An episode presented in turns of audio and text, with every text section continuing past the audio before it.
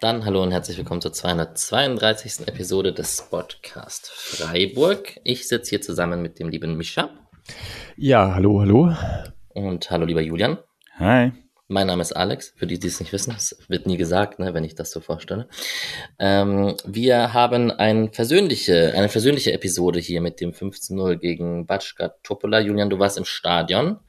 Ähm, tat's gut für die Seele nach vielen Gegentoren und nicht ganz so stabilen ähm, Spielen in der nahen Vergangenheit. Ja, dafür, dass ich immer so auf der äh, Position war von, naja, man muss mal runterkommen, das ist immer noch eine sehr gute Saison, ergebnistechnisch und alles und auch richtig äh, voll okay Freiburg-Saison und alles. War schon geil, mal wieder so ein Spiel zu haben, wo es einfach nur so krass gut lief, wie halt letztes Jahr dann öfter mal oder gerade in der Hinrunde letztes Jahr. Äh, und ja, also es hat echt durchgehend Spaß gemacht, als dann die Tore auch noch kamen, was natürlich äh, noch mal geiler. Aber ich fand, das ganze Spiel war einfach richtig, richtig fun. Und ich finde ja so Europaabende eh immer besonders geil. Und ich freue mich dann immer äh, besonders drauf. Scheißegal, wer da der Gegner ist. Und dass es dann so läuft, das war schon fun. Und der liebe Mische hat's wie ich gehalten, am Fernseher geschaut und ähm, Lothar Matthäus, den Experten, hören dürfen. Ähm, hast du dem, hast du ihm zugehört oder hast du dich hier aufs Spiel konzentriert? Äh, Stadionton. Stark. Äh, ja, genau. Das Ganz- irgendwie, ich weiß gar nicht, wie ich das eingestellt habe, ja. Aber ähm, ja, ich habe es gestern Abend noch geschaut, aber auch eher so im Bett liegend, weil ich erkältet bin. Und äh, ja, deswegen, ich werde am Sonntag auch nicht ins Stadion gehen, für die Leute, die nett nochmal geschrieben haben. Leider kann man mich da nicht treffen. Äh, aber dafür fand es halt auch sehr angenehm, dass man dann sich nicht so aufregen musste bei diesem Spiel. Und jetzt, wo du es nochmal gesagt hast, früher hatte man das halt nie. So vor sechs Jahren oder so. Da gab es halt Mhm. kein einziges Spiel in der Saison, in der man irgendwie entspannt das Ganze gucken konnte, außer man lag halt 4-0 hinten. Äh, das konnte mal passieren, dass man dann irgendwie das Spiel schon abgeschenkt hatte, aber das ist jetzt schon eine neue Entwicklung. Wir haben vor fünf Jahren mal Leipzig zur, zur ich glaube, fast zur Halbzeit 3-0 geführt oder so, ne? Das war so ein Ding. Ah, mit Franz und so, aber halt trotzdem ist man dann nicht Nee, stimmt, ne, stimmt, ich war immer noch. ja. Aber es Aber stimmt, ich- ja, es gibt ja ganz wenige Spiele, die man überhaupt mit zwei Toren Abstand gewonnen hat oder so. Ich wollte gerade fragen, und es gab ja so eine ganz kurze Phase Anfang zweite Halbzeit, wo man eventuell dann das 1-1 kassieren hätte können, trotz einer sehr dominanten ersten Hälfte. Aber selbst wenn man da ein Gegentor kassiert, war das so ein dominanter Auftritt, dass man nicht unruhig wurde, selbst wenn da was passiert wäre. Ja, gegen mir zumindest so. Ja, auch. Und ich wollte vielleicht noch dazu sagen, mit dem Vergleich zu früher, ich finde das jetzt viel, viel besser. Auch wenn so, so viele sagen, Wildes kann man nur Take. Bayern-Fan Bayern sein, da gewinnt man immer oder so. Das ist jetzt nicht mein Problem, wenn ich Bayern-Fan wäre, dass man, dass man immer gewinnt. Also äh, da gibt's glaube ich, andere Dinge, die, die komisch sind, wenn man Bayern-Fan ist. Das Wie hast du es denn geschaut, Alex? Der- Ich habe es zu Hause geschaut mit einem Kumpel, mit dem lieben Moritz, der auch schon, ich bekehre ihn so langsam vom Herr Tahner Dasein zum Freiburger Dasein. Das klappt ganz gut. Der Erfolg Erfolgsfan. spricht. Ja, genau. Ähm, der ist in Wolfsburg dabei, äh, 9.12. Wir alle, alle, die äh, auswärts fahren, können uns dann dort auch antreffen. Ähm, genau, und dann hat, ich bin ganz transparent, er hat das eine Gläschen Sekt zum zweiten Gläschen Sekt geführt und zum dritten Gläschen Sekt geführt und ein Bierchen war auch noch dabei und dann ähm, dementsprechend sitze ich hier mit einem kleinen Kopf und muss mich konzentrieren, dass diese Moderation gut läuft. Aber ich glaube, wir kriegen es hin zu dritt. Machst du super. Danke. Ähm, jetzt muss ich mich tatsächlich kurz konzentrieren, weil wir haben ein paar Ankündigungen mit aktuellen Themen rund um den SC, bevor wir in die Spielbesprechung gehen. Das erste davon ist jetzt übermorgen, beziehungsweise am Sonntag, ähm, je nachdem wann ihr es hört, ähm, ist ja das Auswärtsspiel von der ersten Mannschaft in Leipzig. Äh, die aktive Fanszene wird nicht fahren und hier der Aufruf einmal 13.30 Uhr zweite Mannschaft im Dreisamstadion zu unterstützen gegen Preußen Münster. Ähm, Julian, bist du dort? Wahrscheinlich nicht. Für die zweite Mannschaft fährst du nicht nach Freiburg. Ich schaff's jetzt nicht doch dazu. Also irgendwann habe ich dann auch hier tatsächlich private Probleme, wenn ich dafür Ja, auch noch äh, komme. Kenne ich. Ähm, genau, fahrt dahin. Ähm, wie gesagt, die erste Mannschaft wird ohne Fanunterstützung ähm, klarkommen müssen, aber die zweite Mannschaft hat tatsächlich auch, ähm, kann die Unterstützung momentan gut gebrauchen. Ist ja ein recht wichtiges Spiel auch im Abstiegskampf. Dann ähm, haben wir, es gab auch schon eine Sonderfolge dazu, es gibt ja das Fuchsbau-Konzept im neuen Stadion oder rund um das Stadion, wo es um Sexismus, sexualisierte Gewalt, Diskriminierung geht. Ähm, wir wollen hier einmal dazu aufrufen oder euch die Möglichkeit geben, sich bei uns zu melden.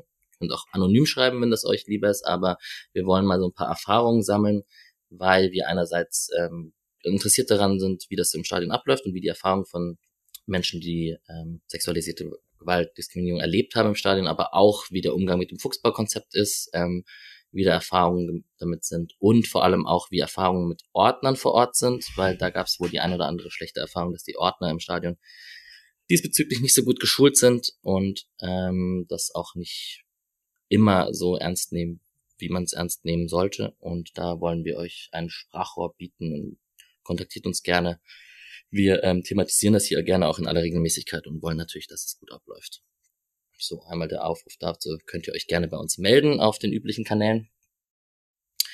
Dann ähm, freut sich der liebe Paddy bestimmt, wenn ich einmal rund um die Gruppe, rund um ihn und Uwe Schellinger, ähm, unser Archivar, äh, am 16. November um 19.04 Uhr gibt's eine Veranstaltung im Stadion ähm, freier Eintritt, das erste Mal international die Italienreise des SC Freiburg im Jahr 1914.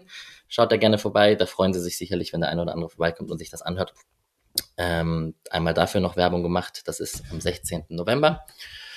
Und wir haben am 13. Januar ähm, im nächsten Jahr ist das Spiel gegen Union Berlin, das wurde jetzt terminiert. Der Spotcast wird jetzt zum Jahreswechsel Dezember, Januar fünf Jahre alt und wir haben so eine lose Planung, dass wir rund um dieses Wochenende nach diesem Heimspiel gegen Union Berlin am 13. Januar ein kleines Get-Together machen, irgendwo in Freiburg nach dem Spiel und gemeinsam mit Hörern und Hörerinnen anstoßen und mal ein kleines Treffen machen. Ähm, ist noch nichts 100%ig fix geplant, aber das ist so ungefähr die Planung und wenn ihr rund um den 13. Januar noch nichts vorhabt, merkt euch das mal im Kalender und macht euch ein Kreuzchen darin. So, das war's jetzt. Es gibt noch Nationalmannschaftsnominierungen, die man besprechen könnte. Das können wir aber auch nach dem Leipzig-Spiel machen, weil dann sind auch alle durch und dann kann man die besprechen. Ähm, viel bei Deutschland ist nicht dabei. Lienhardt und Gregoritsch sind dabei. Das wird sicherlich interessant, unter anderem, weil die auch gegen Deutschland spielen. Ähm, das zweite Spiel, das kann man sich sicherlich dann angucken. Aber das thematisieren wir dann wahrscheinlich nach dem Leipzig-Spiel einfach. Das macht mehr Sinn. So, lange Rede, kurzer Sinn. Wir kommen zurück zum Spiel gegen Batschka Topola. Und ähm, lieber Mischa, der Gegner, wir sind immer noch keine Batschka Topola-Experten, nehme ich an, aber der Gegner war, waren die jetzt sehr viel schwächer als im Hinspiel oder hat der SC Freiburg einfach noch konzentrierter zu Hause gespielt? Gretchenfrage immer. Erstmal ist man nicht mit dem ersten Gegentor in äh, in Rückstand ja, geraten, äh, weil es gar kein erstes Gegentor gab. Nee, ähm, also nicht mit dem, mit dem ersten Angriff wollte ich nämlich eigentlich sagen. Äh, in Rückstand geraten. Mm, ja, also ich finde schon, dass sie im Hinspiel ein bisschen mehr gezeigt haben als jetzt im Rückspiel. Aber jetzt konnte man auch, würde ich sagen, in Ansätzen eben sehen, dass sie schon kicken können insgesamt. Äh, und dann aber von der individuellen Klasse her nicht ganz auf dem Niveau sind was mich sehr freut, beispielsweise auch bei auf der Torwartposition nicht ganz auf dem Niveau sind wie Freiburg. Äh, ich fand, da hat man dann doch irgendwie gesehen, dass Atubolu insgesamt auch bei den Paraden deutlich routinierter wirkte als sein Gegenüber. Ja, und der Kommentator hat auch erwähnt, dass die Ballbesitzzeiten von Topola sehr, sehr kurz waren, Julian. Also Freiburg kann man natürlich dann loben mit gutem Pressing und hohen Ballgewinn. Das ist ja auch eine Story dieses Spiels, dass man dadurch viele Tore gemacht hat. Aber so richtig Entlastung und Ruhe und Ballbesitzzeiten bei Topola waren halt einfach nicht zu verzeichnen in diesem Spiel. Ja, also ich fand sie gegen den Ball auf jeden Fall deutlich ähm, fundamental, also von den von den äh, von dem Fundament, was sie da hatten, deutlich besser. So, das hat da das Verschieben und so, das haben sie souverän eigentlich gemacht von den klassischen Sachen, die du da beherrschen musst. Ähm, und mit dem Ball war es dann schon äh, einfach eine Stufe Stufe zu schlecht. Fand aber auch, dass der SC es so konzentriert und so gemeinsam in den Situationen gepresst hat wie länger nicht mehr. Also das hat dann schon sehr gut geklappt, dass, äh, dass wenn, wenn das Pressing kommt, dass dann alle auch so mitgehen, dass die nächsten zwei Anspielstationen halt auch nicht da sind und der lange Ball als Notfalloption dann auch bei, beim SC gelandet ist und nicht ein 50-50-Ding wurde, womit du dann deinen ganzen Vorteil natürlich wieder verspielt hast. Ähm, ja, und dementsprechend, ich war schon sehr zufrieden, wie der SC es gemacht hat. Es war jetzt auch nicht so schlau von Topola, sich immer durchspielen zu wollen, würde ich sagen. Das ist so eine Kann man auch mal einen langen Ball einstreuen, meinst du? Ja, also ne, Augsburg wäre das nicht passiert. Äh, oder, so, oder in, in der Bundesliga passiert es grundsätzlich nicht. Ich denke, das ist vielleicht auch so eine Europa League ähm, Eigenheit von Teams, die in ihren eigenen Ligen recht weit oben sind, aber dann nicht so ganz die individuelle Klasse haben, dass sie versuchen, sich irgendwie aus dem Pressing herauszuspielen, weil sie es so gewohnt sind ähm, und dann aber plötzlich ja mit einem mit einer ganz anderen Quell Zweikampfqualität vom Gegner mh, hm, ja konfrontiert sind. Ich spaß mir die Aufstellung runter zu rattern, das bringt eh nicht so viel. Ähm, Julian, vielleicht was man noch über, den, über die Gäste sagen kann. Süßer kleiner Auswärtsblock. 30, 40 tapfere Serben, Ungarn, je nachdem. Mhm. Ja, ja, hat man auch gesehen. Ich habe so gehört natürlich nicht, ich habe nur gesehen, dass sie auf jeden Fall auch viel gesprungen sind. ähm, ich, soweit, also ich weiß ja nur, dass Topola eine Sperre wegen diskriminierendem Verhalten hatte im äh, Hinspiel. Ich habe aber dazu nicht wirklich was Relevantes finden können. Ich nehme an, das waren dann vielleicht auch die, ich weiß es nicht. Hatten auf jeden Fall auch eine Gruppenfahren und alles. Äh, dementsprechend weiß ich nicht, wie, wie sehr ich die dann feiern kann oder nicht, weil gleichzeitig auch nicht weiß, was für ein, kann natürlich auch einfach sein, dass da ein Fuck UEFA stand oder so und das galt dann als diskriminierendes Verhalten. Ich weiß es deswegen einfach nicht. Äh, aber äh, die, also ich hatte nicht damit gerechnet, dass es dann, dass, dass es so einen kleinen Block gibt, aber es blieb dann auch ein sehr, sehr kleiner Block. Ähm, aber es schien zumindest motiviert, da drüben zu, äh, zu springen und zu machen. Also bei der Nahaufnahme auf den kleinen süßen Block hatte ich zumindest das Gefühl, dass der nicht gefüllt ist von kleinen süßen Leuten, mhm. sondern dann doch eher der, der anderen Art. Ja, ja. Also kann und also ich, einmal auf jeden Fall das ist absolut zufälliger Shot gewesen, ähm, hielten dann aber so zwei Leute irgendwie ihre Mittelfinger in die Kamera, ähm, zum, also ein, zwei von denen. Stark. Ähm, deswegen, äh, weiß nicht, ja, also es ist nichts Schlimmes, ne? Aber ja, wahrscheinlich eher auch von der ruppigeren Art. Vielleicht so kann man es ausdrücken. Ja, ähm, wir können eigentlich auch direkt zur SC-Aufstellung rüber switchen. Und als wir die Aufstellung, als sie rauskam, war so ein bisschen Rätselraten, wie es angeordnet ist. Mein Ding war ja, dass ich dachte, vielleicht lässt man nur Weißhaupt offensiver, beziehungsweise sogar rechts vorne, weil das gut geklappt hat jetzt im letzten Spiel. Ähm, am Ende war es die linke Seite mit Vincenzo Grifo, aber er hat es ja auch sehr, sehr offensiv interpretiert, kann man jetzt im Nachhinein sagen. Grifo war ja in seiner gewohnten Position da als halblinker Spielmacher oft und Weißhaupt hat, jetzt glaube ich dir den Content, Julia, ne? Weißhaupt hat manchmal die Günther-Sprints angezogen. Es gab auch eine Szene, wo er das gemacht hat und den Ball so wunderbar bekommen hat in der Anfangsphase, wo er dann zum Schuss kam. Aber ich war überrascht, dass Gregoritsch nicht gespielt hat. Mischa, wie, wie fandest du die Aufstellung? Röhl war spannend, wo er sich sortiert, ne? Das würde ich auch sagen, dass das wahrscheinlich das Spannendste war, weil Röhl hat jetzt schon, ich glaube, eben als Achter gespielt und in diesem 4-1-4-1 als Achter und auch äh, als zweite Spitze, aber äh, noch nicht als rechter Stürmer im 3-4-3. Deswegen Röhl, neue Mike Franz? Ja, oder Haberer eben. Also die sehen sich vielleicht nochmal ähnlicher auch. Ja, ähm, aber in die Richtung geht's, scheint mir. Und dann Sildilia mal wieder etwas offensiver. Das war auch äh, interessant, fand ich, weil in letzter Zeit beim 3-4-3 dann ja doch Doan oder Schaller die rechte Schiene gegeben haben. Hm, deswegen, die beiden hatte ich so ein bisschen im Blick und die beiden haben mir auch sehr gut gefallen. Ja, und Gregoritsch scheint da halt noch ein bisschen nicht ganz so weit zu sein und äh, einen Namen, den wir jetzt auch nicht mehr hören werden, wen ich vielleicht erwartet hatte, war Kenner Schmidt. Der scheint auch ein bisschen hinten dran zu sein aktuell. Wenn er nicht mal eingewechselt wird bei diesem Spielstand, ist es, denke ich mal, hat das auch den Grund, dass er jetzt auch nicht der Erste ist, der vielleicht kurz vorm Startelf-Einsatz ist und man ihn deswegen gerade ranführen will, sondern vielleicht eher ein bisschen Zeit hinten dran gibt. Hm. Ist gerade schon bitter mit Kenneth Schmidt, ne? Also sollte ja fast, wenn der Kader ein bisschen entspannter wäre, sollte er fast an Spielpraxis in der zweiten Mannschaft sammeln, damit er irgendwie auch auf Minuten kommt. Ja, ja letztes Jahr halt dann noch eben gegen, äh, gegen, gegen Juve spielen und dann ja. jetzt so wenig. Ich finde es auch ein bisschen, enttäuschend. Äh, hoffe, dass er da doch nochmal rankommt vor der Winterpause und dann mit dem, dem Schwung nochmal äh, dann vielleicht aus der Vorbereitung sich da Richtung Startelf spielen kann. Weil dafür fand ich schon einiges sehr vielversprechend, was er da gezeigt hatte. Ja, und ansonsten Aufstellung, ich gehe es einmal durch, Atubolu, eben Guldelin hat Ginter, ähm, Weißab links, Cedia rechts, äh, Chico und Maximilian Eggestein in der Mitte.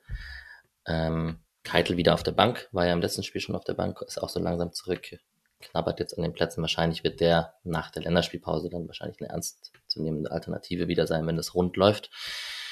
Äh, Grifo, Röhl und Lukas Höhler vorne drin. So, und dann springen wir mal so langsam ins Spiel rein, würde ich sagen. Und sorry, eine Sache ja, noch. Man klar. konnte auf jeden Fall sehen, man nimmt den Gegner und das Spiel ernst. Das noch Ja. als Mhm. letztes, ne? Also wenn es da kurze Voll. Überlegungen gab, sind vielleicht ein paar Platten, brauchen ein paar Leute eine Pause, überhaupt nicht, ne? Okay, ja. sorry, jetzt können wir voll ins Spiel reinspringen. Nee, nee, absolut äh, berechtigter Einwand. Jetzt wollte ich Julian fragen, ob auf seiner Seite oder auf der gegnerischen Seite der Rückpass zu Atubolu war, der Auf ganz kurz für einen Schreckmoment gesorgt hat. Hm? Ich war sauer. Ja, das war direkt vor uns. Ähm, also, ich fand eine absurde Szene, ein Spiel zu starten. Äh, ich fand Otobolo hat es dann noch äh, gut weggehauen, aber also so ein fieser Pass einem einem Torwart in den ersten Minuten eines Spiels zu geben von Ginter, das war schon schon frech. äh, also ja, da hätte ich, also vielleicht zeigt es auch, dass man ihm jetzt mehr vertraut als noch vor ein paar Wochen. Äh, ist ja vielleicht auch ein, ein Vertrauensbeweis, aber da, da kann man auch solidarischer sein und äh, Da kann und er ihn- richtig scheiße aussehen, wenn es Genau, läuft. ne? also ja. das ist halt, und dann ist es natürlich wieder Atubolo irgendwie. Aber ja, also das war kein schöner Beginn. Ähm, war dann aber auch, glaube ich, der einzige Schreckmoment für eine lange, lange, lange Zeit, die äh, man durchstehen musste. So ein Yes. bisschen wie ein Gladbach einfach, ne? Ein, einmal schlecht und dann fantastische fünf bis sieben Minuten oder so, ne? In denen dann es gleich zwei Szenen gibt. Aber Alex, du müsstest die auf deinem Zettel haben. Ich habe sie auf dem Zettel, aber genau, der, die Anfangsphase des Spiels ist ja dein Metier, aber wir haben auf jeden Fall den hohen Ballgewinn von Höhler, den er dann selbst machen kann, soll, muss. Den muss er schon eigentlich besser machen, so ehrlich kann man sein. Und ähm, kurz danach haben wir die besagte Szene von mir, wo Weißhaupt wirklich den Günther-Laufweg macht und den Ball von Grifo in die Schnittstelle bekommt. Wirklich das, was man auch oft vermisst hat, ähm, als Günther jetzt gefehlt hat. Ja, dominante Anfangsphase, ne? Ich fand Höhler da fast, also ich fand besser als, als, also ich hab, da macht er mehr richtig als falsch. Also den, den Balleroberung ist super gut. Und ich finde den Abschluss auch nicht super schlecht. Also schnell abgeschlossen mit dem rechten Fuß, dann Torwart taucht halt gut ab. Klar kann der besser, das ist nicht die Frage. Aber also ich, ich finde, das ist eine Plus-Aktion insgesamt und äh, mit bisschen mehr Glück steht es da schon 1-0 und würde da eher den, den, den ihn da verteidigen. Und äh, bei dem Nämlich? Weißhaupt und bei dem Weißhaupt, äh, bei der Weißhaupt-Aktion fand ich halt auch eben Grifo hatte lange jetzt niemand, auf den er solche Pässe spielen kann auf seiner Seite. Das ist halt schon wirklich das, was er seit Günther nicht mehr, nicht mehr hatte, äh, jetzt diese Saison. Und das war schon auch ein Pass, wo man dann sieht, dass sie jetzt mittlerweile genug miteinander gespielt haben, dass er weiß, dass er den auch kriegt und so. Ja, und dann äh, der kleine Unterschied zu Günther noch eben, dass Weißhaupt legten sich dann äh, auf rechts und zieht Mhm. ab, ne? Äh, Im Gegensatz zu Günther, der dann immer die Flanke schlagen muss im Vollspeed. Äh, das ist ja auch manchmal auch schwer. Absolut. Genau, aber sehr dominante Anfangsphase. Man hat da gleich gezeigt, äh, dass man da was zeigen möchte im heimischen Stadion und hat auch die Stimmung mitgezogen. Wie, wie generell Stimmung, Julian, ihr wart ein bisschen kritisch, ne? Ja, also für so einen Europaabend fand ich es nicht so toll, muss ich sagen. Also es hatte auch, wenn es laut war, war es richtig laut, aber es war halt irgendwie dann oft nur so ganz kurz punktuell und so. Also auf jeden Fall kein Vergleich mit so einem, klar, auch nochmal andere Sache, ne? Aber jetzt nicht Vergleich wie Juve oder sowas, wo es halt wirklich die erste Halbzeit super laut war die ganze Zeit. Und irgendwie weirde Koordinationsprobleme bei den Trommlern irgendwie nach, nach oben auf jeden Fall. Auf, auf, bei unserer Seite fehlt einfach auch ein Trommler, da kriegt man den Takt dann gar nicht gehalten. Die Leute schaffen das, glaube ich, nicht so ganz ohne, ohne die, die Trommel. Und dann kommst du ganz schnell ganz aus dem Takt. Ähm, ja, aber also ich fand es jetzt nicht, nicht katastrophal. Also bei uns um die Ecke war es eh gut äh, mit der Gruppe, mit der wir da waren, aber sonst äh, finde ich schon, dass, dass es immer wieder, es halt komplett eingeschlafen. Äh, war dann auch irgendwann relativ sauer da in der Mitte, auch nicht zu Unrecht und äh, war wäre mehr gegangen, irgendwann dann bei 4-0 oder so, dann war es natürlich irgendwie einfach, äh, lief's gut, aber ähm, finde für so Europaabende kann man so ein bisschen mehr pushen. Gleichzeitig immer, wenn es dann kühler wird und November wird und dunkel wird, dann ist das meistens, äh, also ist eigentlich immer so. Drittes Heimspiel in kurzer Zeit. Ja, ist ist alles richtig. Ich fand, äh, was man vielleicht auch mal sagen muss, dafür, dass es vorher so rumging, mit so viel Tickets frei und so, ich hatte dann, also wurde als ausverkauft gemeldet, was ich annehme auch damit zusammenhängt, dass sie dann am Abend dann noch quasi noch die freien Verkaufstickets losgeworden sind und der Rest halt Zweitmarkt war, was als trotzdem ja verkauft gilt und so. Ich habe aber auch mich beim Umschauen, ich habe nicht groß freie Plätze gesehen, bis zumindest so zehn Minuten vor Schluss, wo Leute dann angefangen haben zu gehen oder so teilweise, aber äh, wirkt jetzt nicht, als ob da groß was frei war, außer natürlich halt der Bereich am Gästeblock. Yes, und alle, die jetzt viele Heimspiele in Folge hatten, können jetzt kurz durchatmen, weil jetzt ist ja Auswärtsspiel und dann äh, Länderspielpause. Es sei denn, man geht zur zweiten Mannschaft und macht, oder zu den Frauen und macht da schön weiter.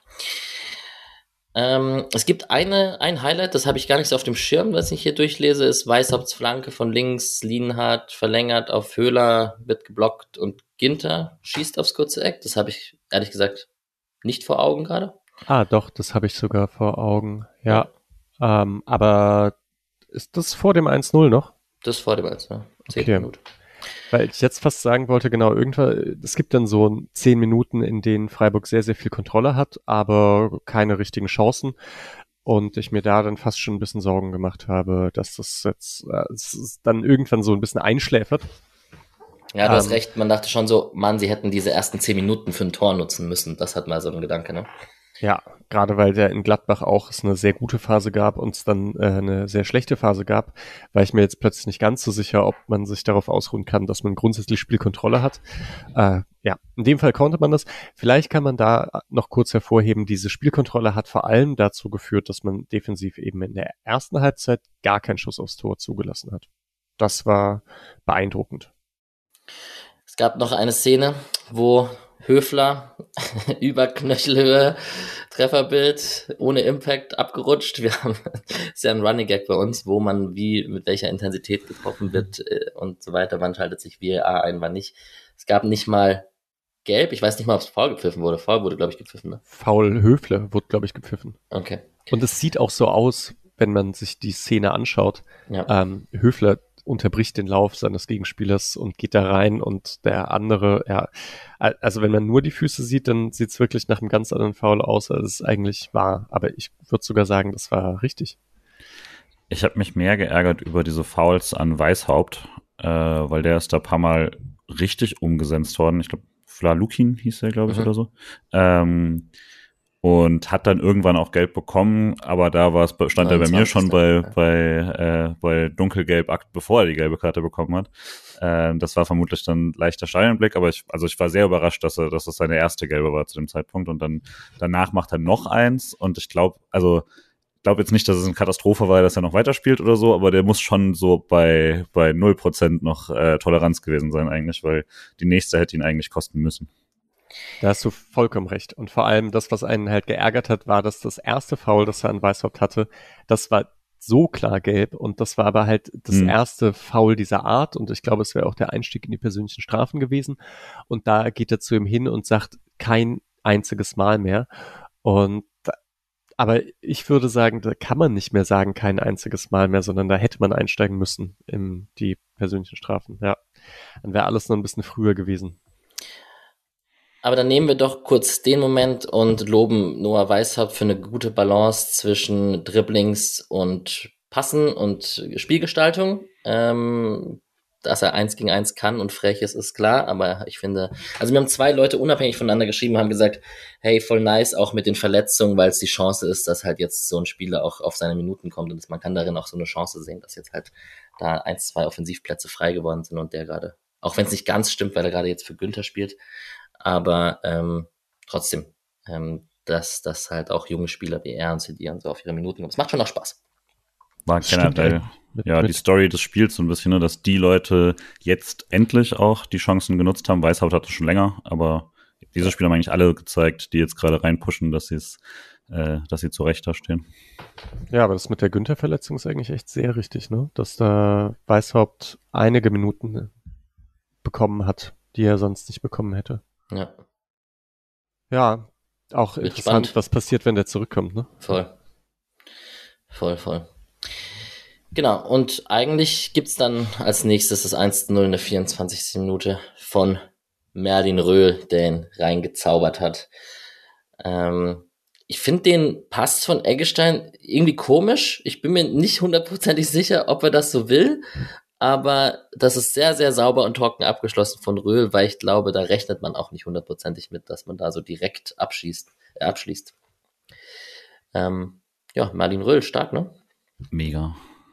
Auch echt schwierige Direktabnahme, ne? Voll. Aber also, ne, der, der Ball springt halt rein wegen diesem Platzfehler, das stimmt schon auch. Ich weiß nicht, ob er ihn sonst sicher hat oder nicht, aber so hat es auf jeden Fall geholfen. Fand generell die Entstehung von dem Tor ist ja schon, dass irgendwie Sidia da geblockt wird, erstmal, der generell ein super Spiel gemacht hat. Äh, und der da irgendwie eine Schussoption, äh, Schuss, Schussversuch aus der, aus, der, aus dem Zentrum hat, quasi, weil er einfach echt auch immer mal wieder reingezogen ist und so. Und die Klärung landet dann bei Eggestein, der den dann da so reinbringt ähm, da, das war halt schon dann auch ein Resultat daraus, wie man die eingeschnürt hat und dass da viele Leute am Strafraum, viele Leute um den Strafraum und halt selbst die Klärungsversuche, das war dann auch schlecht geklärt, aber trotzdem halt immer wieder beim SC gelandet sind. Auch in den zehn Minuten, wo ihr meinte, da lief jetzt nicht viel, wo es mir genauso ging, da hatte man halt trotzdem die ganze Zeit gute Balleroberungen, die kamen immer, nur daraus hat man dann nicht so viel gemacht. Hier hat man was draus gemacht. Ja. Ja, ich würde jetzt auch nochmal die, die Stelle nutzen, um dann Röhl insgesamt zu loben und Mhm. abzu, äh, absch abschließend zu loben, weil wir so viele bei diesem Spiel loben können. Äh, bringt, finde ich, eine gute Intensität mit beim Anlaufen und aber auch beim sich freilaufen hat er einen großen Radius und das äh, gefällt mir ganz gut. Also es macht ihn wirklich zum guten entweder Außenstürmer im 3-4-3 oder zweiten Stürmer. Ähm, und das mit der sauberen Technik ist wirklich so sein Hauptmerkmal, würde ich sagen. Dass einmal seine Pässe sind halt echt gut, äh, kommen in den Fuß, kommen mit Zug und sind aber so flach am Boden wie an am F- äh, Faden entlang geschnürt. Nee, wie sagt man? Ist egal. War, war gut. Jo, ne? Am Faden entlang geschnürt. So ich bin heißt heute es. da der falsche Ansprechpartner. Mach einfach. Okay, schreibt es in die Kommentare.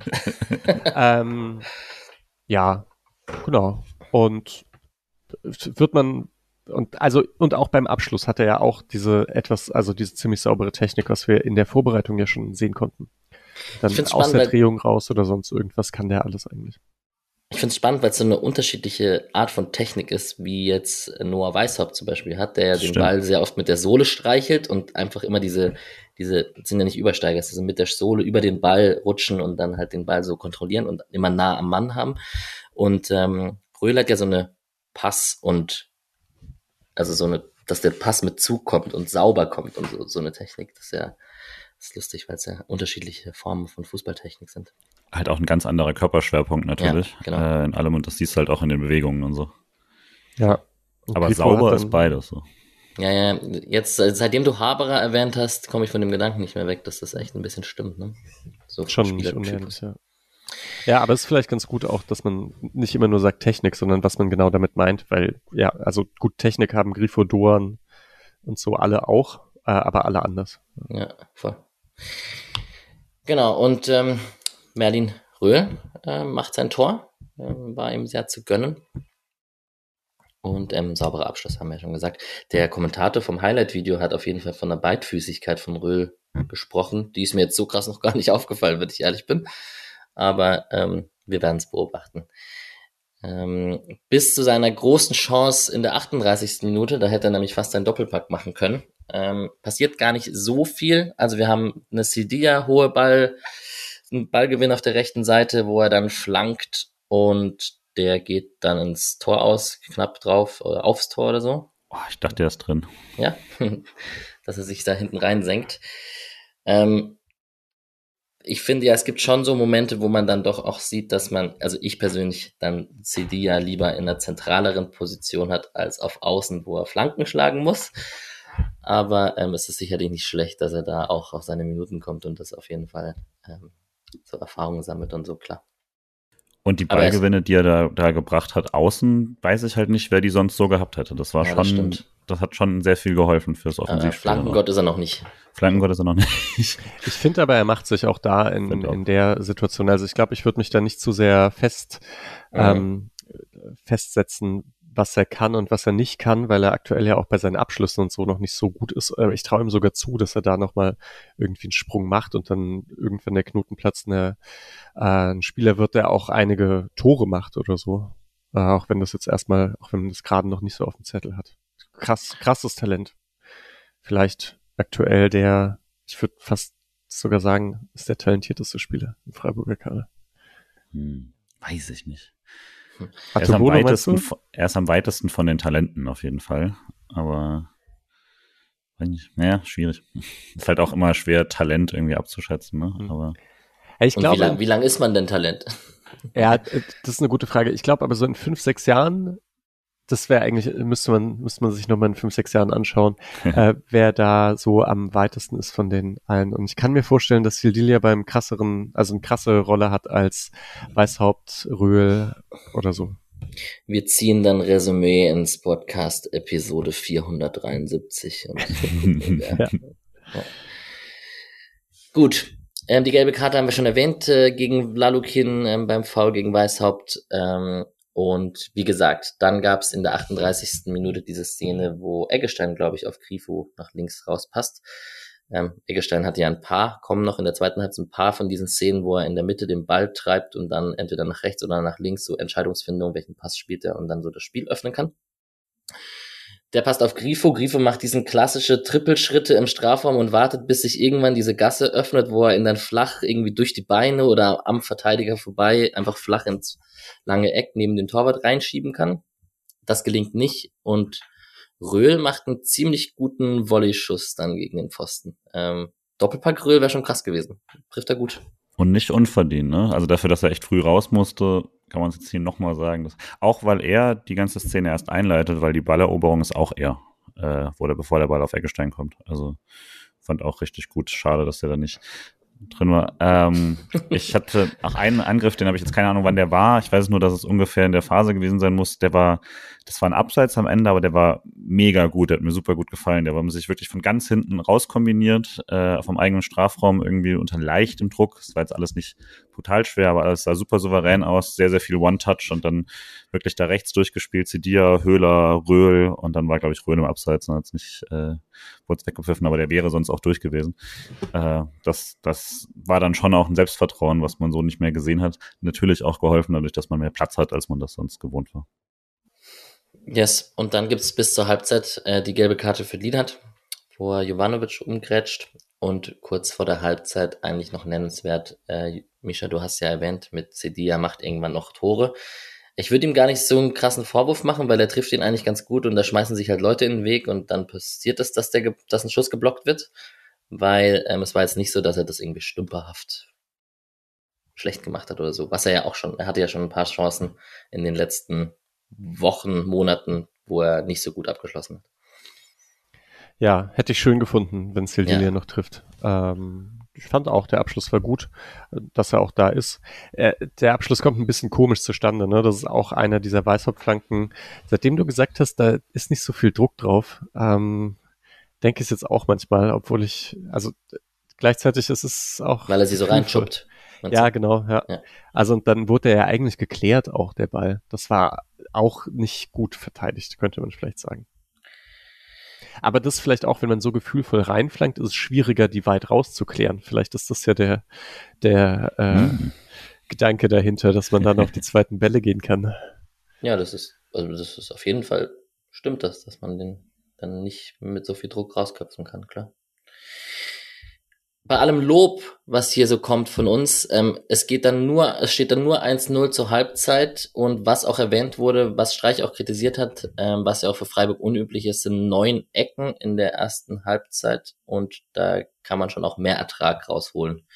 Äh, Julian, aber nervös wurdet ihr nicht wegen der, wegen der souveränen Vorstellung, aber es hätte schon gerne 2-0 stehen können.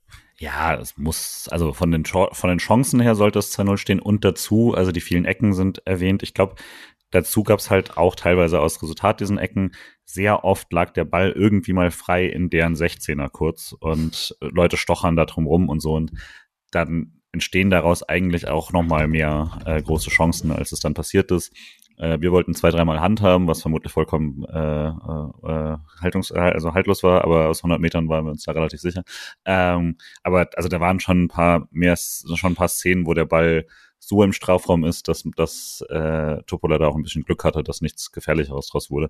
Ich war voll zufrieden. Also klar, Tor mehr wäre verdient gewesen, aber wenn man so spielt, dann muss schon sehr viel Pech dazu kommen, dass man das nicht gewinnt. Und fand ihr die Variante direkte, direkte Ecke besser oder die mit Weißhaupt ähm, kurz ausführen und reindribbeln? Patrick hat nach der allerersten gesagt, bitte spielt sie kurz und hat da, würde ich sagen, recht behalten mit, weil die kamen deutlich cooler eigentlich. Ja, ich fand, ich fand die bei einer Variante, die sie kurz ausgespielt haben, wo Weißhaupt da sehr smooth durchgekommen ist, fand ich schon sehr cool, dass sie, dass sie das auch machen. Und so ist natürlich anderes Element, als wie wenn Günni da als Linksfuß, als zweite Person mhm. steht und man irgendwie rein gedreht und rausgedreht als Variante hat. Ja, und Günther ist jetzt halt echt nicht so der Dribbler. Nee, nee, nee, nee. Voll nicht. Das ist schon ein cooles Element. Also da kann man nicht, also ja, kommen wir noch. Zu Weißhaupt kommen wir ja noch. Zweite Halbzeit, ähm, Batschka Topola zweimal gewechselt. Ähm, und das ist jetzt wirklich die einzige Phase, wenn das Spiel irgendwie in deren Richtung hätte kippen können, dann wäre das jetzt gewesen. Und Misha, du hast schon gesagt, Ottobolo wirkt auf dich ein bisschen sicherer mit seinen Paraden. Ähm, das war die Szene, wo er sich dann auszeichnen konnte in der 49. Minute, wo er, ähm, wo sie über halb links zum Abschluss kommen und Ottobolo den halt zur Seite abwehrt. Vor allem, das ist ja auch ganz gut. Nicht unähnlich, glaube ich, auch zu der Szene, für, die Fürich, äh, glaube ich, zum 1-0 oder nee, zum Tor genutzt hat einfach. Ähm, da aber gegen Sildilia und ich hatte mich nämlich damals gefragt, passiert das anderen auch, also wenn da jemand so auf ihn zuläuft und dann den Haken nach rechts macht, dass man das dann nicht verteidigen kann. Und jetzt ist es halt Ginter passiert gegen einen Spieler von Topola. Es scheint schwierig zu sein. Ich fand, äh, ja, also das war ja das war halt fast schon wie äh, geskriptet, oder? Ein Spiel, in dem das 5-0 ausgeht und der Torwart sich dann aber sogar noch in den ein, zwei Szenen irgendwie auszeichnen kann. Mhm.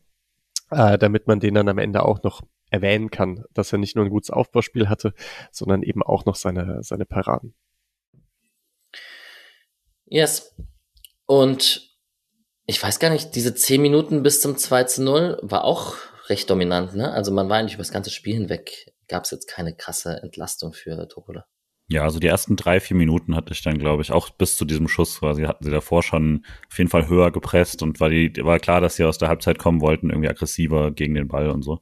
Aber das hat man größtenteils gut gemacht. Ich fand ein, zwei Mal war, hatte Höfler irgendwie so bisschen überraschend viel Raum gelassen, den. Also wenn er, wenn da irgendwie der Ball dann plötzlich weg war oder so, war dann ein riesiges Loch und er hat es irgendwie ein bisschen langsam geschlossen, aber sonst war ich eigentlich äh, da auch voll zufrieden mit. Wenn ihr schon bei Atubolu gerade noch wart, was ich halt auch gut fand, Mischa redet ja oft davon, wie er quasi in der, mit der zweiten Mannschaft irgendwann so ein komplettes Selbstverständnis hat und so eine Körpersprache und so. Und ich finde, die habe ich jetzt auch im Stadion, sieht man langsam wieder. Also auch direkt am Anfang nach der Ginter-Szene, das habe ich vorhin noch vergessen, ähm, da, danach kommt noch so ein komischer Querpass von Lienhardt auf Ginter, eine Minute später oder so, der auch unnötig ist, wo er vorher sagt, spielen zu mir und quasi, und dann zeigt er so ein bisschen hier, ne, selber so spielen doch, und dann macht er noch diese äh, Torwart-Beruhigungsgesten und so. Das war schon wieder, ist jetzt nichts Großes, aber das war was, was in den ersten Wochen einfach nicht drin war, weil, weil er mit sich selber beschäftigt war. Und hier wirkt das schon wieder so, wie man ihn dann in der dritten Liga kannte. Und das ist schon ein sehr schneller Entwicklungsschritt, wenn das jetzt schon im November kommt. Da werden auch wieder Rückschläge dabei sein, ist ja völlig normal. Aber ich finde, das ist sehr klar zu sehen, dass er sein äh, eh immer hohes Selbstvertrauen da auch schnell wieder hat. Und dann lobe ich mit das einfachste Mittel im Fußball, wie man eine Abwehr aushebeln kann und nenne den Doppelpass zwischen Eckestein und Grifo. Weiß ich auch nicht, ob das so einfach gemacht wird gegen eine gehobene Bundesligamannschaft als gegen die. Aber ähm, Eggestein mit einem guten Ballgewinn, das ist die mit Höhler zusammen, ne? Wo sie zusammen gut pressen vorne. Ist genau. das die? Ja. Und genau, nimmt Grifo in der zentralen Position mit, der nochmal ablegt. Und guter, sauberer, technisch sauberer Abschluss mit dem linken Fuß am Torwart vorbei, flach. Ähm, Eggestein belohnt sich für eine sehr souveräne Leistung an diesem Tag, kann man jetzt schon mal vorwegnehmen und hat gute Karten auch bei dem einen oder anderen Spieler des Spiels zu werden. Hm. Ähm, hat man es ihm so angemerkt im Stadion auch, dass er sehr präsent war in allen Szenen? War das schon so? Ich finde schon, weil ja, also weil ich glaube, kurz davor gab es eine Szene, die war dann gar nicht so super gefährlich, aber da war Weißhaupt auf links auch durch, ich glaube irgendwie nach Grifo-Einsatz oder so. Und das dann schießt er aus einem sehr spitzen Winkel irgendwie drauf. Und ich konnte dann nicht sehen, wie Eggestein postiert war, aber der war richtig sauer. Also der hat ihn auch ein bisschen zur Sau gemacht danach, ähm, weil er halt den Ball haben wollte. Und das kannte ich von ihm jetzt nicht so. Äh, also halt richtig mit quasi ähm, Spiel ab, Spiel ab und da hatte das dann schon sowas von, gut, dann mache ich jetzt halt selber mit diesem 2 zu 0. Ähm, und dafür, dass er halt auch schon an den anderen Sachen viel beteiligt war, mit dem Pass davor, mit dem, äh, mit der Vorlage zum 1-0, mit vielen Ballgewinnen und so. Das hier war dann schon sehr stark und da ist er, also zeigt ja auch direkt quasi, wie er den Ball irgendwie haben möchte, aber das, glaubt Grifo sieht ihn da gar nicht. Grifo checkt das halt sofort, was er da machen muss. Auch die, äh, der, das ist gar nicht so selbstverständlich, glaube ich, dass er da mit dem Rücken zum Tor ihn direkt so weiterleitet. Ähm, und ja, der Abschluss ist dann auch echt gut. Ich habe damit eigentlich nicht so richtig gerechnet, als ich diese Situation einfach von oben gesehen habe, mhm. weil es sind echt viele Spieler da und das sind zwei. Und da hast du recht mit dem Doppelpass. Es sieht dann irgendwie recht einfach aus, aber ich da dachte nicht, dass da irgendwie groß was draus entsteht und schon gar kein Tor. Also eben, ich dachte nicht, es entsteht ein sauberer Abschluss draus und dass dann nicht mehr irgendwie geblockt wird oder sowas. Schon sehr, sehr gut gemacht. Ich, ich übertreibe jetzt bewusst, aber ähm, der liebe Julian Nagelsmann nominiert ja auch den ein oder anderen Spieler, der ähm, überraschend ist. Jetzt wurde Marvin Duksch zum Beispiel nominiert und so. Hat Eggestein irgendwelche Außenseiterchancen, glaubt ihr? Nein, die äh, 6er, 8er Position äh, genau. in, bei der deutschen Nationalmannschaft ist besser besetzt als die Stürmerposition. Ja. Minimal. Minimal, ne? Ich ja. wollte es einmal erwähnt haben. Ja. Also dann Gündogan oder Eggestein. Äh. Als Höhler Schwierig. die gute Phase hatte, hat der Hammann ihn für die Nationalmannschaft in, ins Spiel gebracht und so. Ich glaube, auf der Position wäre der Weg auf jeden Fall leichter. Ja, ganz, äh, ganz ernst gemeint war es auch nicht. ähm, Genau. Röhl wurde dann ausgewechselt direkt nach dem Tor äh, für Gregoritsch. Ich würde fast sagen, im Hinblick auf Leipzig, weil Röhl wird da wieder spielen. Das ist meine These dazu. Hätte ich auch gedacht. Ne? Das kann gut sein, ja. Ja, Röhl, schon cool, dass der, das irgendwie, der hatte ja, wie war denn das? Also super Vorbereitung und dann aber auch ein, zwei nicht so gute Spiele ähm, oder nicht so gute Sequenzen nach Einwechslung. Da dachte ich auch schon, ob, das, ob man da ein bisschen zu früh sich gefreut hat. Aber aktuell mit den Verletzten scheint er sich schon da nach vorne zu spielen. Also würde sagen, dass er eigentlich erst jetzt wirklich angekommen ist, weil die Vorbereitung war super und dann, also war es eigentlich kein überzeugender Einsatz bisher und dann jetzt eben letzte Woche dann und jetzt scheint er voll da zu sein. Also bringt es auch jetzt gerade voll auf den Platz. Ich, er wirkt auch nicht ganz so happy oder so mit dem, weiß ich nicht, vielleicht, über, vielleicht viel äh, reininterpretiert mit der Auswechslung oder wer wird schon gerne ausgewechselt und äh, Streich erklärt ihm auch irgendwas. Also ich kann mir gut vorstellen, dass er dann gegen Leipzig mehr spielen soll. Ich kann mir das sehr gut vorstellen, dass man das fast ähnlich angeht, aber da sprechen wir nachher am Ende drüber. Der auch nicht so happy aussah, war Gregoritsch. aber die ganze Zeit. Ist, ist sich das so krass aufgefallen, ja? Das, Nee, wahrscheinlich nur, weil er sich einmal so aufgeregt hat. Ja.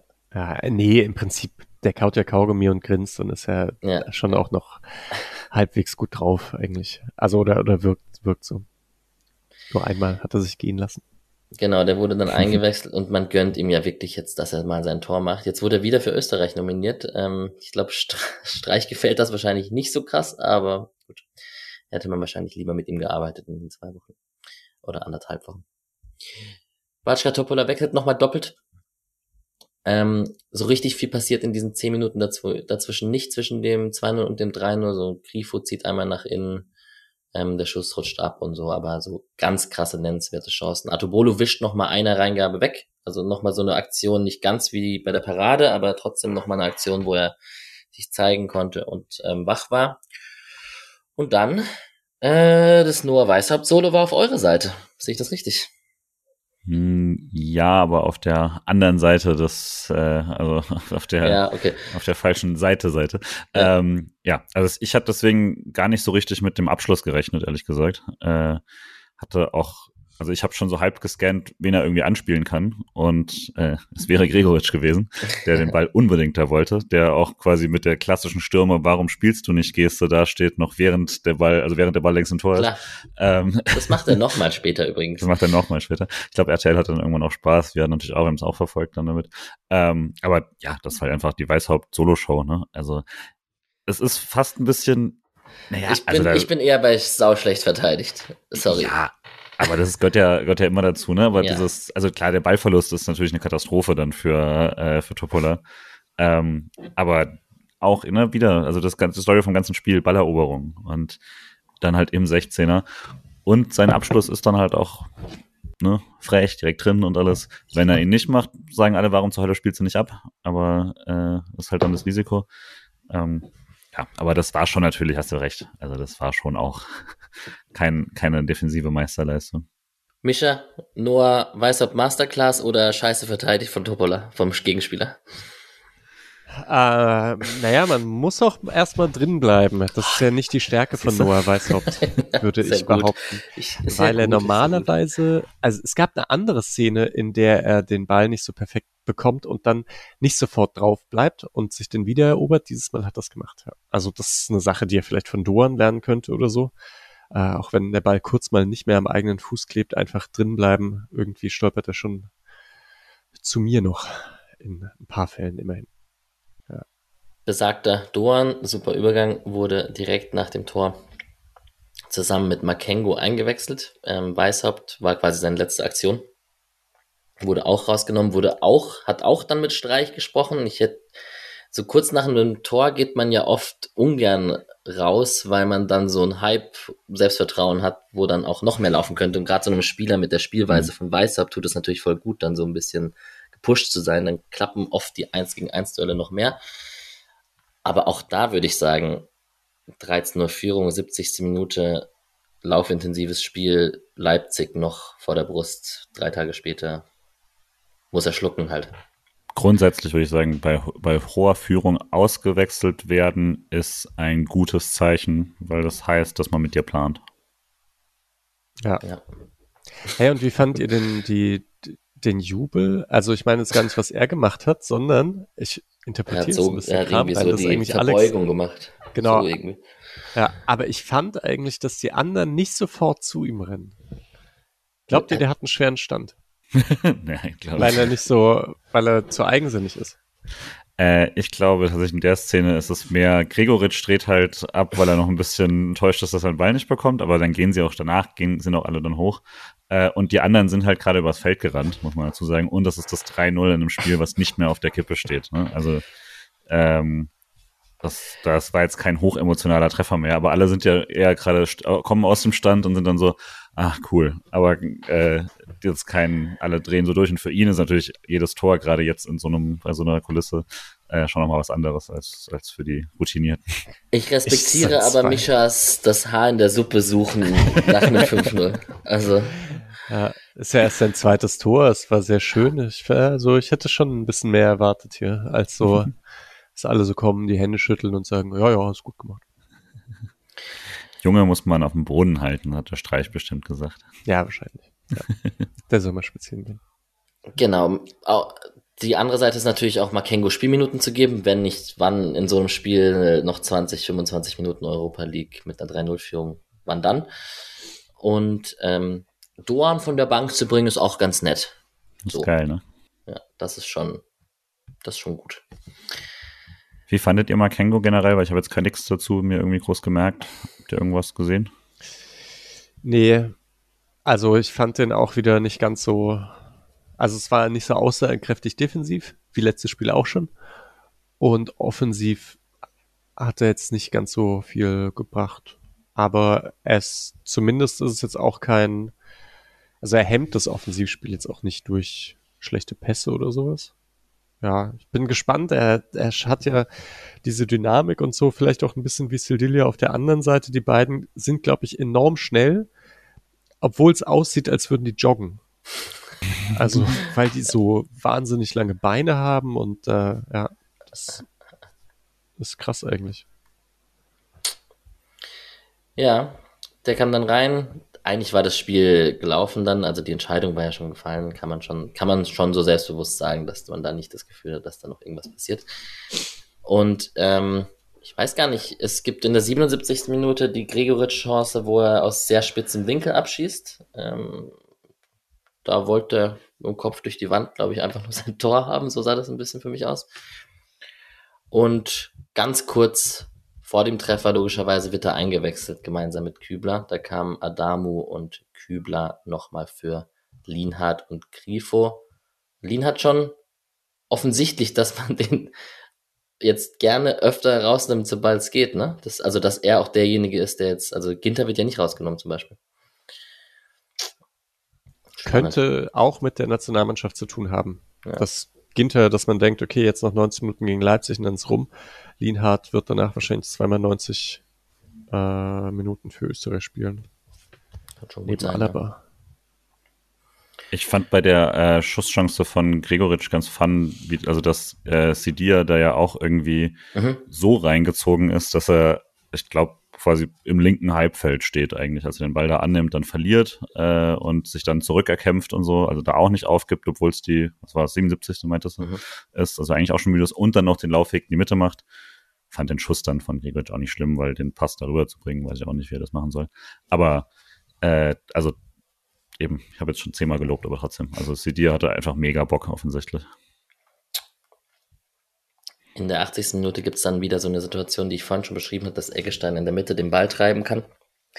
Und ähm, da ist auch eine Passgasse auf Grigoritsch übrigens sehr, sehr offen. Ähm, das sehen auch die Gegner, schieben so ein bisschen rechts dann auf Grigoritschs Seite raus. Ähm, für Adamu öffnet sich der Weg ähm, Eggestein gutes Timing im Pass. Adamu kann sich den vorlegen. Und was ich, also erstmal mega geil, Adamu, erstes Tor, voll wichtig, tut ihm gut, tat ihm offensichtlich gut, also hat sich sehr gefreut. Aber er schaut nur auf den Ball, ne? Also das habe ich mir wirklich zwei, dreimal angeschaut. Der hat wirklich einfach nur einfach nur Ball richtig treffen und hoffentlich schrotet er rein, aber er hat nicht geguckt, wo der Torwart steht oder irgendwas. Echt, dafür macht er ihn aber echt perfekt, ne? Er guckt kein einziges Mal hoch, wirklich. ja. Also erstmal, ich fand den Jubel sehr, sehr schön, weil er erst macht ja diesen Griddy und sowas, was hier so ein bisschen, ne, sein, also was nicht sein, sondern einfach so, okay, das ist quasi der, der äh, einstudierte bla bla bla und dann bricht's aber nochmal aus ihm raus und jetzt so einen zweiten Jubel, wo er nochmal so richtig aus sich rausgeht, weil es ihm so viel bedeutet, offensichtlich. Und äh, Außerdem, also der war ja erst seit zwei Minuten drin, ne? Er und Kübler kamen ja gerade erst in der 78. oder so. Und ähm, also sich da so einzubringen, selber den Ball erobert, jetzt zum tausendsten Mal, ne, bevor der Doan dann umgehauen wird und so und Eggestein den Ball treibt, ist ja Adamus Ballgewinn und dann den richtigen Laufweg und dann den richtigen Schuss und so, das war, das hat mir schon sehr gut gefallen. Eggestein natürlich dann äh, wieder eine geile Aktion es ist echt ein Spiel wie, wie gemalt für diese ganzen Spieler. Vielleicht darf man sich aber auch nicht zu sehr, also die Spieler daran messen, dann die nächsten Male, wenn Adamo eingewechselt wird, dass man denkt, mach's doch wieder so wie gegen Topola. Das war dann am Ende auch ein bisschen wenig Gegenwehr. Und ja, aber wirklich perfekt für ihn. Und halt gut, gut diesen Ball erobert. Aber jetzt, wo du es sagst, ich sehe es auch, ja. Schaut gar nicht mehr. Ey, wenn er ihn immer so macht, dann muss er auch nie wieder schauen. Ja, man ich glaube, er schaut einmal ganz was, kurz oder? und dann, ja. Er schaut einmal ganz kurz, als er ihn bekommt und danach schaut er nur noch auf den Ball. Ja. Petersen hat bei Elfmetern ja auch immer nur auf den Ball geschaut und er hat dann irgendwann mal im Interview gesagt, naja, man sieht dann ja trotzdem den Torhüter, auch wenn man auf den Ball schaut. Vielleicht so. Ja. ja. Tat ihm sehr gut. Ähm, ja, also ich, du hast gerade schon gesagt, vielleicht ist es nicht ganz fair, die an dem Spiel zu messen. Ich werde nachher am Ende dieser Episode sagen, dass dieses scheiß 5-0 jetzt mit mich leicht optimistisch Richtung Leipzig blicken lässt, was natürlich komplett Hanebüchen ist, das so zu hantieren. Aber gut, wir werden sehen.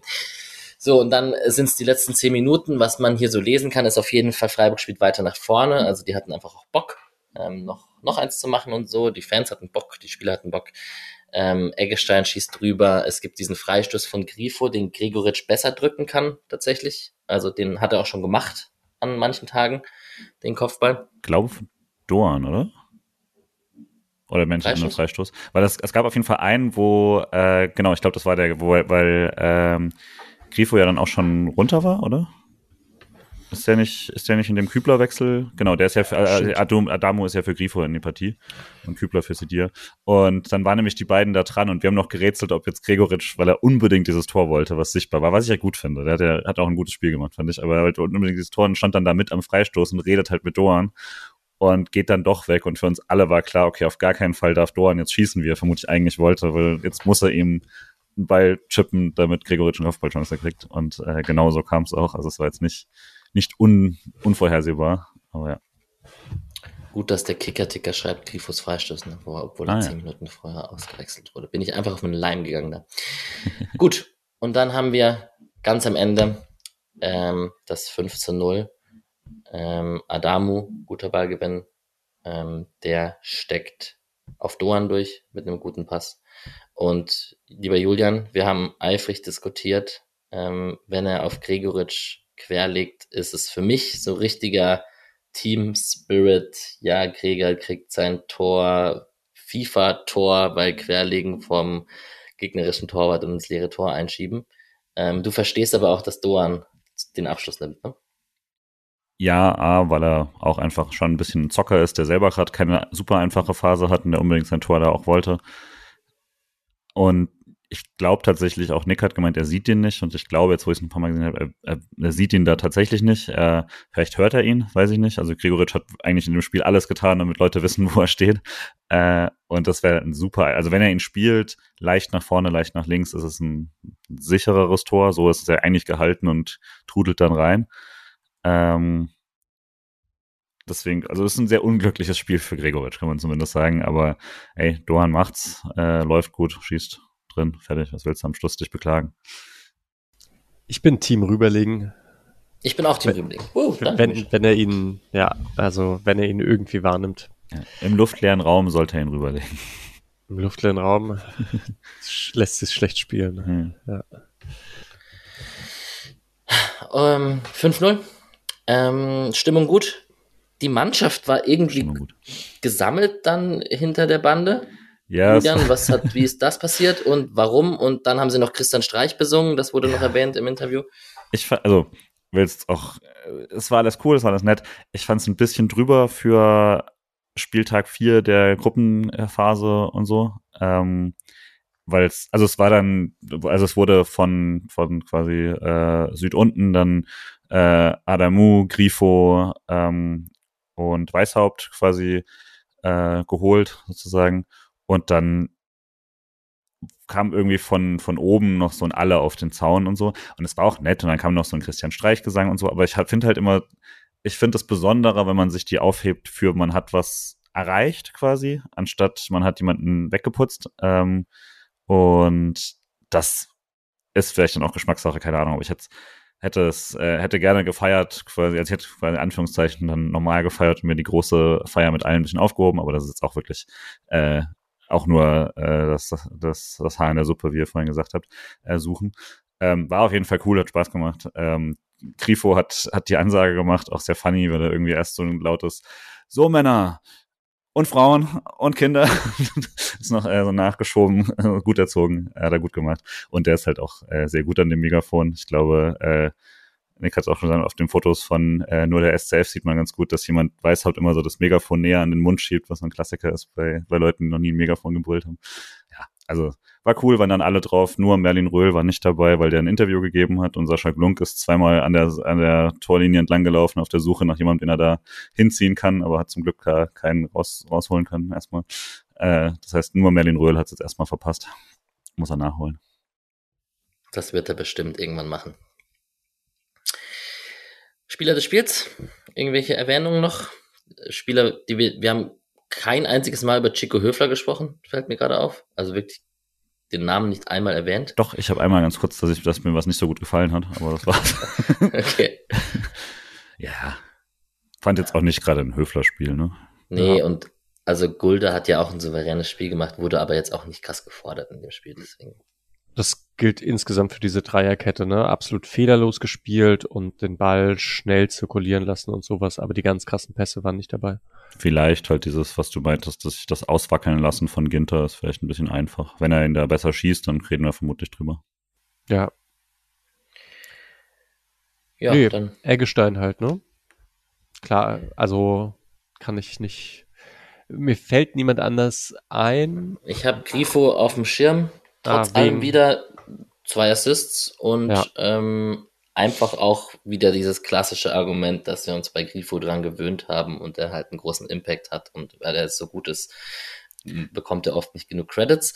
Das stimmt, aber den Assist, die Assists von Eggestein ja, gleichsetzen mit dem Assist von, äh, von Grifo, der, wo der Assist ist, dass er den Pass 40 Meter vor dem Tor zu Weißhaupt spielt, der dann ja. den Rest macht, ja. ist, ist frech. Also ich, ich nehme solche, Kreisliga Alex nimmt solche Assists gerne mit. Also von deinen Geschichten her macht ja niemand die Tore, wenn du mal auflegst, von daher. Stimmt.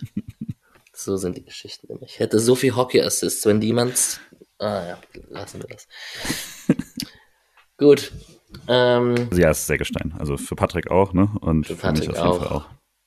Ja, ich wollte auch Grifo einfach nehmen, damit nicht viermal das gleiche fällt, aber ist auch egal. ich fand es halt wirklich ein dominantes Spiel von Eggestein. Ist jetzt und dafür, dass er immer mal wieder seine Zweifler hat hier, finde ich das sehr, sehr schön, wenn er solche enormen positiven äh, äh, Leistungen da auch hinlegt. Okay. Ja, Patrick notiert das ja auch in so einer Tabelle, deswegen nehmen wir jetzt viermal Eggestein, hat das halt verdient. Ist ja in Ordnung, ich bin überzeugt worden. ähm, genau, und ansonsten, ja, also groß über Statistiken wollen wir in dem Spiel auch nicht reden. Das war einfach verdiener Sieg, fertig aus. Habt ihr sonst noch ein bisschen was von der Euroleague mitbekommen? Ähm, West Ham hat am Ende 1-0 gewonnen, sehe ich das richtig? Ah ja, genau, da kann man jetzt noch mal ganz kurz über Sachen sprechen. Ne? Also ja. Conference League ist sicher für den Sportclub. Yes. Und ansonsten ist aber alles offen.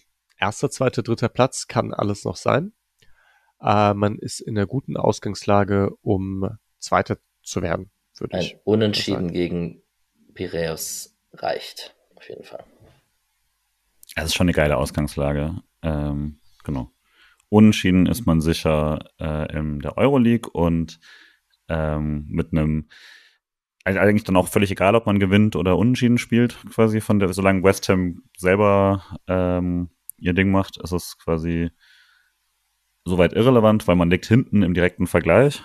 Äh, und solange man, dann wäre es sogar auch, äh, genau, also solange man seinen, seinen Punkt holt, quasi, ähm, hat man Olympiakos weg und kann im letzten Spiel mit einem Sieg sogar Erster werden wenn man gewinnt und West Ham gewinnt auch, ist es genau die gleiche Konstellation. Äh, von daher kann, ja, man, man, da kann vielleicht davon ausgehen, noch dass West Ham gegen Batschka Topola gewinnt. Kann man dann schon, ja. Ja, aber trotzdem, ich würde es jetzt nicht ganz unterschätzen. Also Unentschieden reicht, aber man kann jetzt in Athen, nee, warte mal. Ist, ist in Freiburg. In Freiburg, okay. Aber ja. trotzdem, klar, Punkt ist tough. Letztes Jahr haben wir den Punkt in der allerletzten Sekunde geholt da irgendwie, oder nee, nicht ganz letzten Sekunde, aber in der Nachspielzeit, glaube ich. Ähm, und auch wenn wir da besser waren, trotzdem, klar, Punkt muss erstmal holen. Ja, und Olympiakos ist ja schon etwas besser als, äh, als letzte Saison. War ja. jetzt ja wohl wieder nicht, nicht, nicht äh, super dominant von West Ham, haben ja auch relativ spät ihr Tor erst gemacht und so. Ja, und genau, wenn man so einen Überblick in die anderen Gruppen mal wirft, für Marseille und Brighton sieht's gut aus, Betis Sevilla, Glasgow Rangers sieht auch einigermaßen gut aus, Atalanta Bergamo ist so gut wie durch, Sporting Lissabon sieht gut aus. Stade Rennes hat neun Punkte, Liverpool hat neun Punkte, obwohl sie jetzt gegen Toulouse verloren haben. Das ist vielleicht noch ein spannendes Ergebnis gewesen. Äh, Leverkusen marschiert wie eh und je, auch wenn sie sich in Karabakh äh, schwer getan haben und einfach nur 1-0 gewonnen haben am Ende. Aber haben auch vier Siege nach vier Spielen. Also Leverkusen. Ich glaube, nur ein Unentschieden in der ganzen Saison bisher, ne?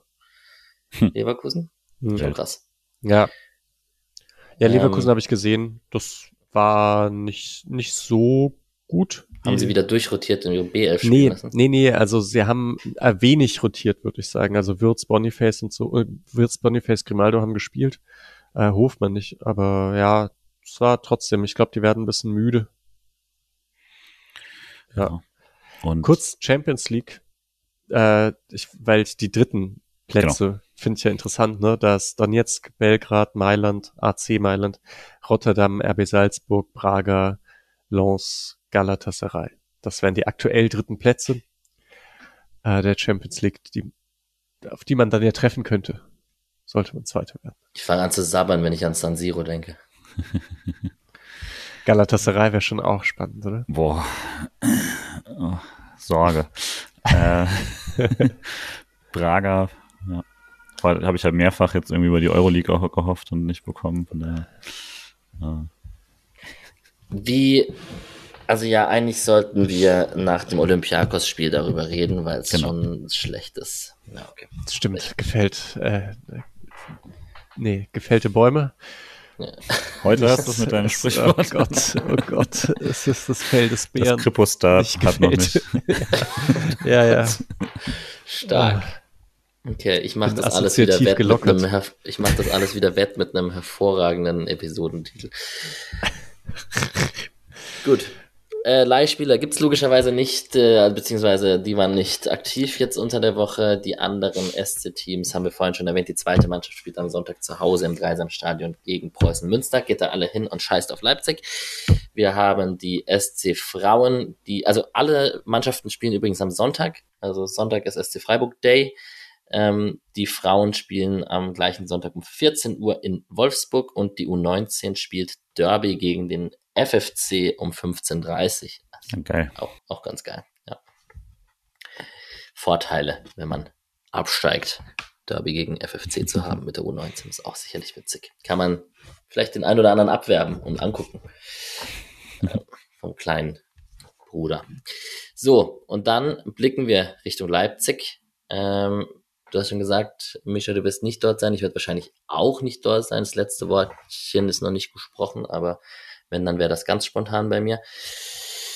Und ich habe vorhin schon erwähnt, also nach Paderborn und auch nach Gladbach habe ich nicht so freudig Richtung Leipzig geschaut. Jetzt neigt man so 5-0 gewonnen. Leipzig hat gegen Mainz verloren, sich irgendwie doch was auszurechnen, obwohl das doof ist, Misha?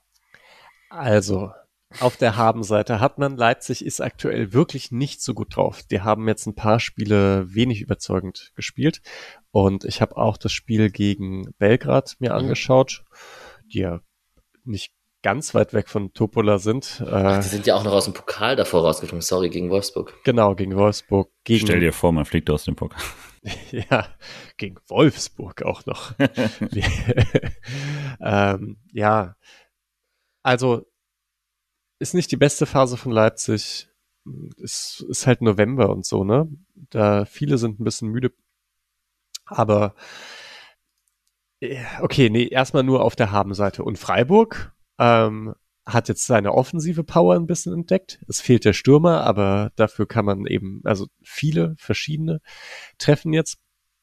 Und in diesem Spiel immerhin auch mal war man defensiv ein bisschen stabiler. Das sind schon Sachen, die man ja, positiv anrechnen kann. Und das letzte Spiel gegen Leverkusen war ja auch recht gut. Gegen ein Team, das in eigenem Ballbesitz deutlich, deutlich weiter ist als äh, Leverkusen. So, ich, Olmo ich ist immer noch verletzt, ne? Olmo ist noch verletzt. Äh, Xavi Simmons ist nicht verletzt. Und ja, das, ja, ich, ich sag jetzt auch gleich die anderen Sachen noch. Diese Einzelspiele sind einfach voll krass. Also, ich mache mir Sorgen äh, bei Xavi Simmons und Openda, äh, dass, dass Freiburg die nicht so gut im Griff hat. Mhm. Vielleicht so. Und die Innenverteidiger hier Simakor und Lukeba äh, sind, glaube ich, auch sehr, sehr unterschätzt. Simakor ist krass. Ist mir super Ubu, unsympathisch, der Typ. Ubu, aber genau. Ubu wäre jetzt. krass, ne? ja. ja, perfekt. Ja, und Haidara spielt äh, aktuell fantastisch. Äh, Xaver Schlager kennen ja alle, dass er ist halt sehr, macht halt seine Sache gut. Ja, mal sehen. Aber Leipzig schon, also im Ballbesitzspiel sind sie nicht ganz so gut, im Umschalten sind sie brutal. Ähm, deswegen, ich, wenn Freiburg versucht, selber viel zu machen, dann kann es auch mal ordentlich nach hinten losgehen. Aber Streich ist ja gerade wahrscheinlich bei Top-Teams auch auf dem, sollen die erstmal zeigen, was sie können, dann könnte es ein bisschen spannend werden. Ja.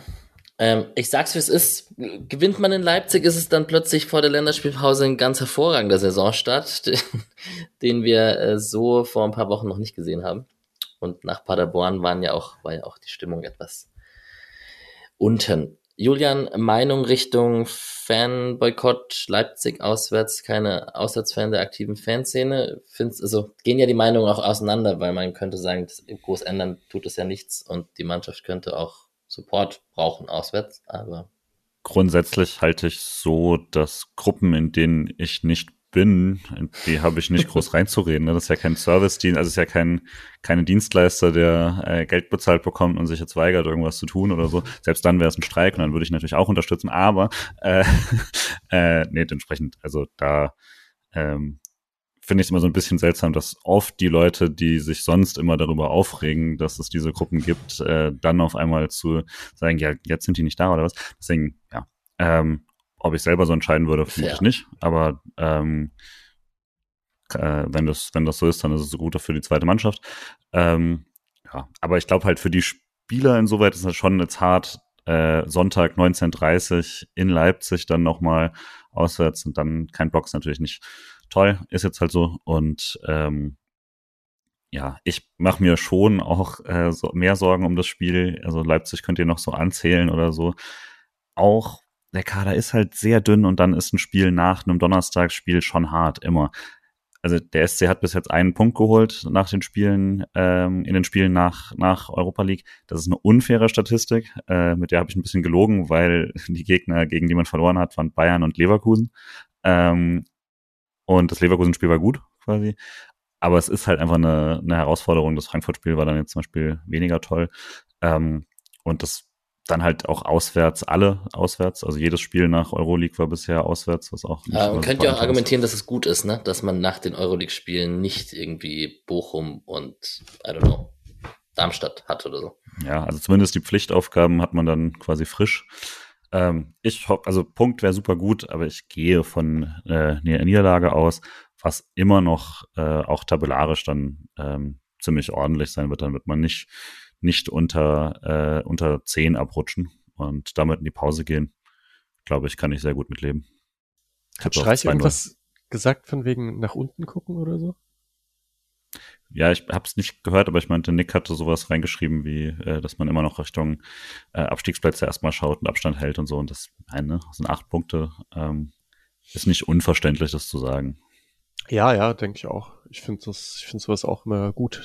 Nicht, dass man, also es bedeutet ja nicht, dass man irgendwie absteigt oder sonst irgendwas, aber dass man in irgendeiner Saisonphase mal unten reinrutschen kann, weil man drei, vier Spiele hintereinander blöd verliert und dann drehen alle komplett durch. Das, äh, ja, kann man schon immer gut, wenn man das mitdenkt, dass sowas passieren kann es gibt ja potenziell, wenn auch wir weiter so guten Fußball spielen in der Euroleague, äh, gibt es ja diesen zusätzlichen Champions League Platz für Deutschland äh, nach dieser neuen Regel, womit dann Stimmt. der Platz 8 auch wieder Conference League spielt. Dann ist natürlich auf den Platz 8 schielen ist schon recht realistisch noch dieses Jahr. Das kann man natürlich dann schon wieder als, äh, als Ziel haben. Stimmt das mit dem, also rutscht dann alles eins weiter runter oder wird ein Europa League Platz aufgewertet oder Also so, so wie ich es verstanden habe bei Khaled Nahar, war, wird alles äh, eins runtergegeben quasi. Okay. Also man kriegt einen zusätzlichen europäischen Platz, wenn man das beste Team ist, was ein sich selbst erhaltendes System ist und dementsprechend natürlich umso mehr dafür sorgt, dass die oberen Nationen äh, das immer behalten werden. Aber das ist auch leider der Sinn der ganzen äh, Scheißsache. Klar, ja. Ich glaube, dann sind wir durch, oder? Ja, denke ich auch. Ergebnistipp bräuchte ich noch. Ah, ja. Ja, 2-1 Leipzig. Ja, ich habe 2-0. Patrick hat 3-1 Leipzig. Komm, du bist du hast, wir haben gerade 5-0 gewonnen. Jetzt sag was. Ja, Positives. ich gehe aufs 1-1. 1-1 ist doch nicht positiv. 5-0. ja, da gucken sie blöd, wenn dann Merlin Röhl kommt. Gut, ich glaube, wir sind durch. Ähm, ich erwähne es nochmal kurz. Ähm, am Sonntag 13.30 Dreisamstadion. Fuchsbaukonzepterfahrung, meldet euch gerne bei uns. Ähm, am 16. November ist die Geschichtsveranstaltung im Stadion, äh, 19.04 Uhr Zeit für Geschichte. Ähm, 13. Januar vormerken, das Heimspiel gegen Union Samstagabend. Gerne mit Spotcast Crew ein Bierchen trinken. Infos kommen. Und ähm, ansonsten Ihr könnt uns gerne unterstützen, unsere Beiträge teilen, Kommentare geben, Feedback geben. Freuen wir uns und wir wünschen ein schönes Wochenende und hören uns nach dem Sonntagsspiel irgendwann, Montag, Dienstag dann wahrscheinlich. schönen Freitag euch, schönes Wochenende. Ciao, ciao. Ciao.